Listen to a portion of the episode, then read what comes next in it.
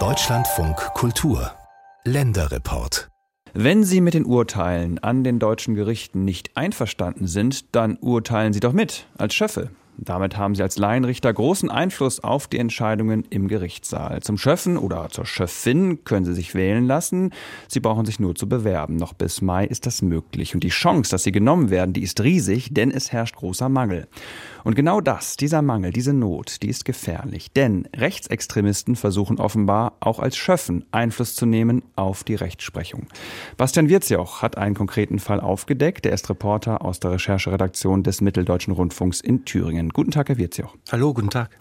Ich würde gerne erstmal zu Anfang über die Dimension des Mangels sprechen. Wie viele Schöffen fehlen denn und was heißt das für die Arbeit der Gerichte?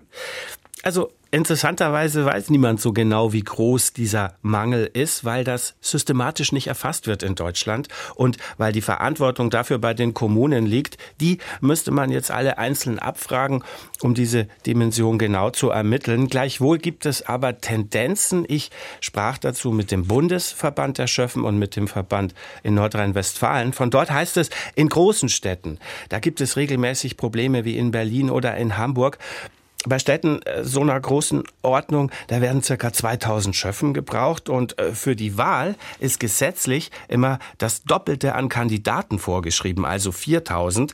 In Essen ist es momentan beispielsweise so, dass 1600 Schöffen gesucht werden und sich bisher nur etwa die Hälfte, 700 Kandidaten gemeldet haben. 60.000 Schöffen und 120.000 Kandidaten werden insgesamt für ganz Deutschland gesucht und da, da kann es regelmäßig eng werden. Fakt ist, die Kommunen stehen hier gehörig unter Druck. Wie viele Laienrichter aber konkret fehlen am Ende, das weiß man dann erst im Mai, wenn die Wahlen vorbei sind.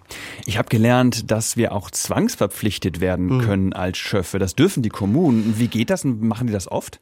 Ja, da wird man dann aus dem Melderegister geangelt und auf eine Wahlliste gesetzt. Das kommt tatsächlich immer wieder vor. In Köln beispielsweise war das so zuletzt. Dagegen kann man sich dann nur mit guten Gründen wehren, wie beispielsweise, wenn man Angehörige pflegen muss. Ansonsten sind wir dann hier sozusagen, das muss man schon so sagen, im Bereich des Pflichtehrenamtes. Wenn es aber zu wenige Kandidaten gibt, dann ist das tatsächlich auch für unser demokratisches Miteinander problematisch. Ähm, ich habe dazu gesprochen mit dem Soziologen Johannes Kiss von der Universität Leipzig und er sagt dazu, Demokratie ist nur dann stabil und lässt sich stabilisieren, wenn die Menschen Demokratie als was Eigenes verstehen. Also Demokratie leben, Demokratie selbst gestalten und nicht als etwas wahrnehmen, was die da oben für sie schon irgendwie regeln. Dann kommt man nämlich in einen Prozess, in dem sich Bürokratie auch verselbstständigt, sich von den Menschen entfernt und die Menschen sich von der Demokratie entfernen und andere Leute, ähm, andere Interessen können dort dann reingrätschen. Und deswegen müssen Menschen eigentlich Demokratie mitmachen und mit ihrem eigenen Interessen auch ähm, füllen, denn Demokratie lebt ja von den pluralistischen Interessen der Menschen andere Interessen, die da reingrätschen können, hat er gerade gesagt. Da habe ich aufgehorcht. Ähm, vermutlich meint der Akteur am äußersten Rand unserer Gesellschaft, also Menschen mit extremistischen Einstellungen. In der Vergangenheit hatte ja beispielsweise die rechtsextreme NPD ihre Anhänger immer wieder dazu aufgerufen, Laienrichter zu werden. Und Sie selbst, äh, Herr Wirzjoch, Sie haben uns als Reporter einen Fall am Erfurter Landgericht mitgebracht, bei dem eine rechte Aktivistin als Schöffin tätig war. Worum geht es da genau? Ja, da ging es um einen Prozess gegen mutmaßliche Schleuser am Erfurter Landgericht. Darüber hat der MDR berichtet und da ist uns eine Schöffin aufgefallen, die wir seit Jahren aus einem ganz anderen Kontext kennen und zwar nicht als Laienrichterin, sondern eben als rechte Aktivistin. Bei diesen früheren Recherchen, da ging es um das Milieu der radikalen Querdenker und um Organisatoren der Protestdemos gegen die Corona-Schutzmaßnahmen. Zuletzt hatten wir da im November über eine sehr große Veranstaltung in Erfurt berichtet, die diese Schöffin bei der Stadt angemeldet hatte. Das war ein regelrechtes Who is Who der extremen Rechten, die da zusammenkamen, die da als Redner eingeladen waren. Da war Björn Höcke mit dabei von der AfD, Lutz Bachmann von Pegida, Jürgen Elsässer vom Kompaktmagazin, das als extremistisch eingestuft wird. Martin Kohlmann war dabei von der rechtsextremen Regionalpartei Freie Sachsen. Die waren da alle mit dabei und mehr als das, wir wussten auch, dass diese Schöffin an NPD AfD-Treffen teilnimmt. Oder erst im Dezember, da war sie bei einer privaten Weihnachtsfeier. Da hat der rechtsextreme Liedermacher Frank Rennecke Musik gemacht. Das ist ein Superstar in der Neonazi-Szene. Oder wir wussten, dass sie weitere Demos organisiert hat mit Leuten, die sich selbst als Reichsbürger beschreiben. Das war alles bekannt und da wurden wir eben stutzig, dass eine solche rechte Aktivistin an Strafprozessen mitwirkt, bei denen ja auch, äh, wie in diesem Fall hier Ausländer, eine Rolle spielen. Ja, nicht nur stutzig, regelrecht aufgeschreckt worden ist die Vereinigung der ehrenamtlichen Richterinnen und Richter Mitteldeutschlands. Und die hat nämlich deswegen dann die Thüringer Justiz zum Handeln aufgerufen. Was genau verlangt sie? Ja, schließlich die Amtsenthebung, muss man sagen. Es wäre zum einen eine gröbliche Amtspflichtverletzung, so heißt es im Juristendeutsch, wenn eine Laienrichterin die freiheitlich-demokratische Grundordnung ablehnt. Das wäre der Fall, wenn sie zum Beispiel die Existenz der Bundesrepublik bestreitet. Stichwort Reichsbürger.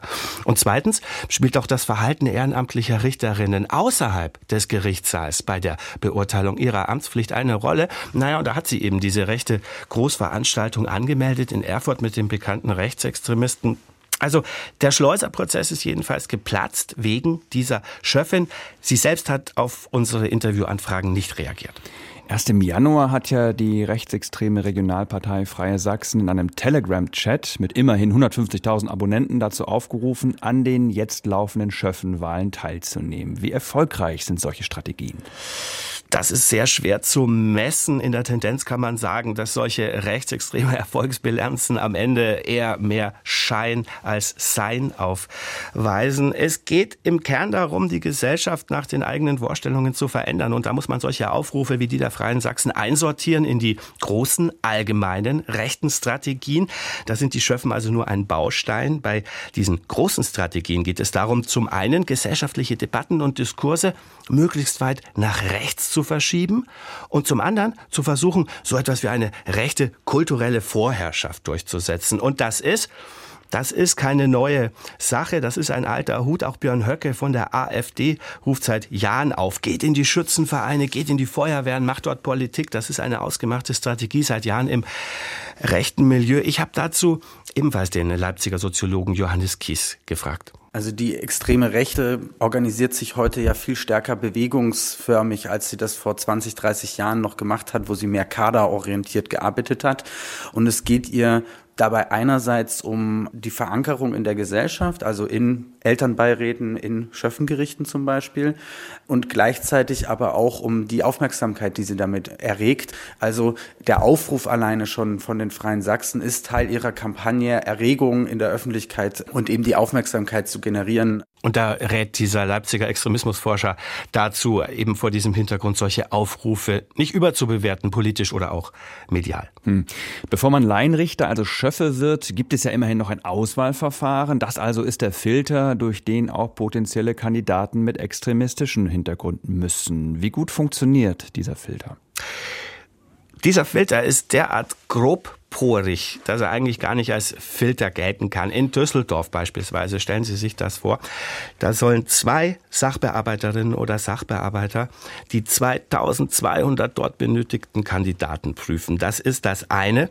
Das andere ist die Frage, wie sollen denn Kommunen herausfinden, wer in irgendeiner Weise extremistisch eingestellt sein könnte? Das steht ja den Menschen nicht auf der Stirn geschrieben und Parteimitgliedschaften werden in Deutschland nicht systematisch erfasst. Und im Internet, da tritt man anonymisiert auf beim Hetzen. Also, ich sehe da nicht nur diese beiden Düsseldorfer Sachbearbeiterinnen vor einer quasi unlösbaren Aufgabe. Der Bundesjustizminister Marco Buschmann von der FDP, der hat Ende Januar eine Reform angekündigt und schaut dabei eben auf genau dieses Auswahlverfahren von Schöffinnen und Schöffen. Wird diese Reform dann besser extremistische Schöffen erkennen und aussortieren? Da gibt es Zweifel daran. Ich sage Ihnen mal, was Herr Buschmann konkret möchte. Er möchte die Pflicht zur Verfassungstreue von Schöffen gesetzlich verankern lassen. Bisher war diese Pflicht nämlich nur abgeleitet aus der Rechtsprechung des Bundesverfassungsgerichts. Zudem möchte Buschmann angehende Schöffen schriftlich erklären lassen, dass sie jederzeit für die freiheitlich-demokratische Grundordnung eintreten.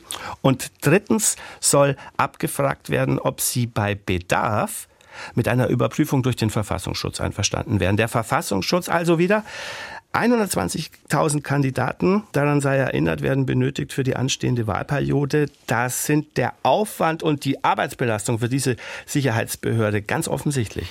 In der Tat. Was sagen denn die Vertreter der Schöffen zu dieser geplanten Reform? Das, das geht genau in diese Richtung. Ich habe den Vorsitzenden des Verbands der Schöffen in NRW dazu auch gefragt. Er hält Buschmanns Vorschlag für Zitat weltfremd. Na, dann nehmen wir doch unser Gespräch zumindest als Anregung. Werden Sie Schöffin oder Schöffe, Sie leisten damit einen wertvollen Dienst für das Funktionieren unserer Demokratie. Ich habe mit Bastian auch gesprochen. Er ist Reporter aus der MDR Thüringen Rechercheredaktion. Vielen Dank. Sehr, sehr gerne.